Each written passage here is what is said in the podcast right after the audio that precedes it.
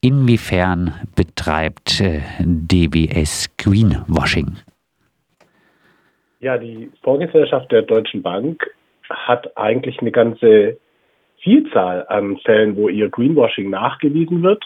Prominent war ein Fall vor ähm, fast zwei Jahren, als eine Whistleblowerin Greenwashing publik gemacht hat.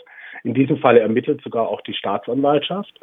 Und ähm, seither haben unter anderem wir, aber auch andere NGOs immer wieder nachgewiesen, dass diese vollmundigen Werbeversprechen für mehr Klimaschutz, für mehr Nachhaltigkeit eigentlich nicht wirklich gelebt werden. Denn nach wie vor finanziert eigentlich die DWS immer noch in großem Stile sehr umweltzerstörerische Aktivitäten in der ganzen Welt. Welche Auswirkungen haben äh, diese Anlagen äh, der DWS? Also ganz konkret ist es zum Beispiel so, dass ähm, auch im Vergleich zu, zu anderen Vorgesellschaften die DWS viele Milliarden in fossile Energieunternehmen investiert, darunter natürlich auch Kohleunternehmen. Das heißt Unternehmen, die eigentlich ähm, ganz offensichtlich im Widerspruch agieren zum Pariser Klimaabkommen. Wir haben ja jüngst nochmal den IPCC-Report bekommen, der ja nochmal die Dringlichkeit hervorgehoben hat. Und das, was DWS hier tut mit ihren Geldern, passt überhaupt nicht dazu. Und das besonders perfide daran ist, dass sie aber eben diese Werbeversprechen hat ähm, und immer mit dem 1,5 Grad Ziel beispielsweise wirbt. Ja, Stichwort äh, Werbeversprechen. Äh, berichtet wird ja auch wirklich von äh, Verbraucherinnen-Täuschung. Vielleicht da noch ein paar Worte zu. Äh, inwiefern werden Verbraucherinnen wirklich getäuscht?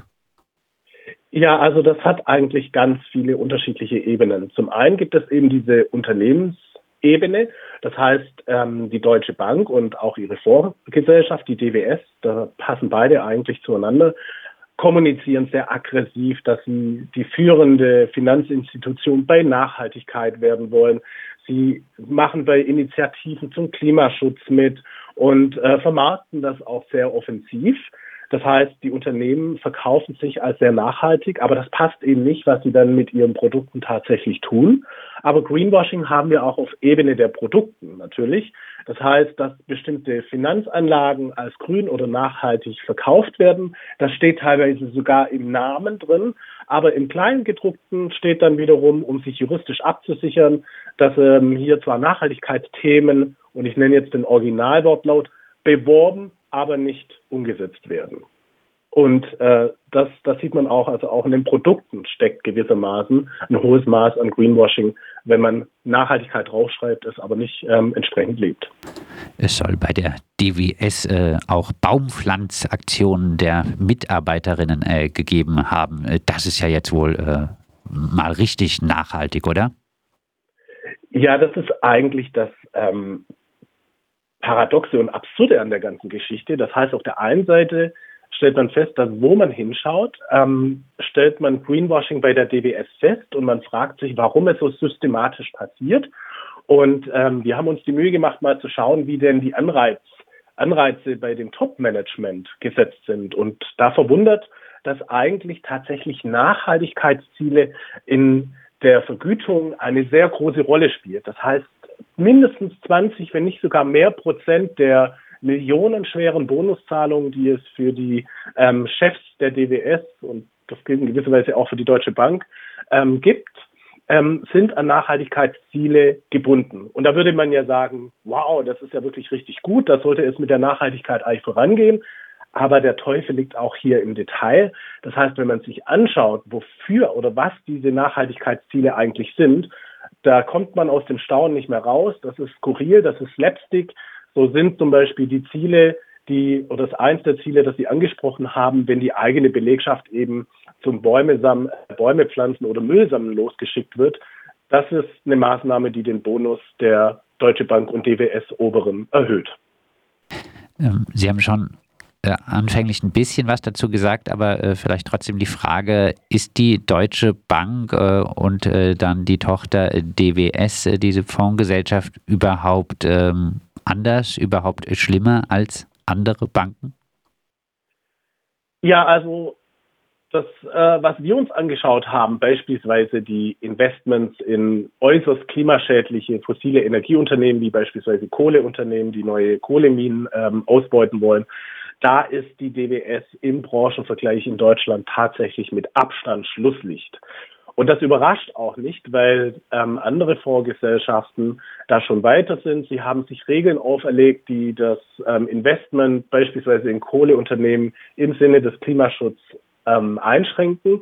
Natürlich ist da noch ein weiter Weg, auch bei den anderen, aber derart abgeschlagen als Schlusslicht, wie bei der DWS, das hat man bei den anderen so nicht feststellen können. Greenpeace äh, fordert jetzt die Anlagerichtlinien äh, der Fondsgesellschaft an, äh, den Vorgaben der Pariser Klimaziele auszurichten. Äh, wie soll das aussehen? Ganz genau. Also diesen schönen, schönen Worten zum Klimaschutz müssen eben handfeste Taten folgen. Und dazu gehört, dass man als äh, große Finanzinstitution einfach sich Regeln gibt, wie man mit diesen äußerst klimaschädlichen Energieunternehmen eben äh, Kohle, aber auch im Öl- und Gasbereich, wie man damit umgeht.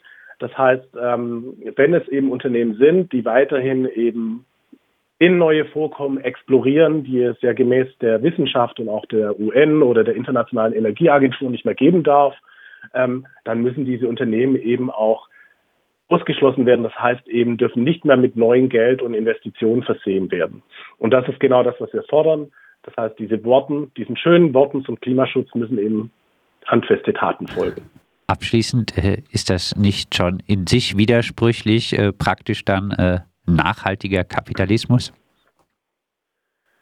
Naja, also ähm, der Kapitalismus ist ja sehr wandelfähig und ähm, die Dringlichkeit der Umweltkrisen, es ist ja nicht nur die Klimakrise, sondern auch die Artenkrise, ähm, erfordert, dass wir jetzt alles tun, was wir tun können, um die Veränderungen hinzubekommen, die uns äh, hier das vor dem Schlimmsten bewahren. Und ähm, das sind natürlich Ansätze, die ähm, an Korrekturen des Systems ansetzen. Das ist aber insofern auch plausibel, weil wir werden jetzt nicht die Zeit haben, von Null auf ein neues System zu erdenken, auch mit der Sicherheit, dass es funktioniert.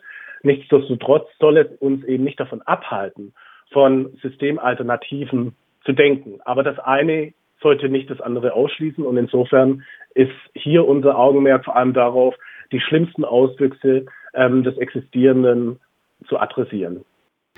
Das sagt Maurizio Vargas, Finanzexperte bei Greenpeace. Greenpeace hat äh, am gestrigen Donnerstag unter anderem in Freiburg, aber auch in zahlreichen anderen Städten gegen die Deutsche Bank protestiert. Greenpeace wirft ihr bzw. der Fondstochter DWS Greenwashing vor.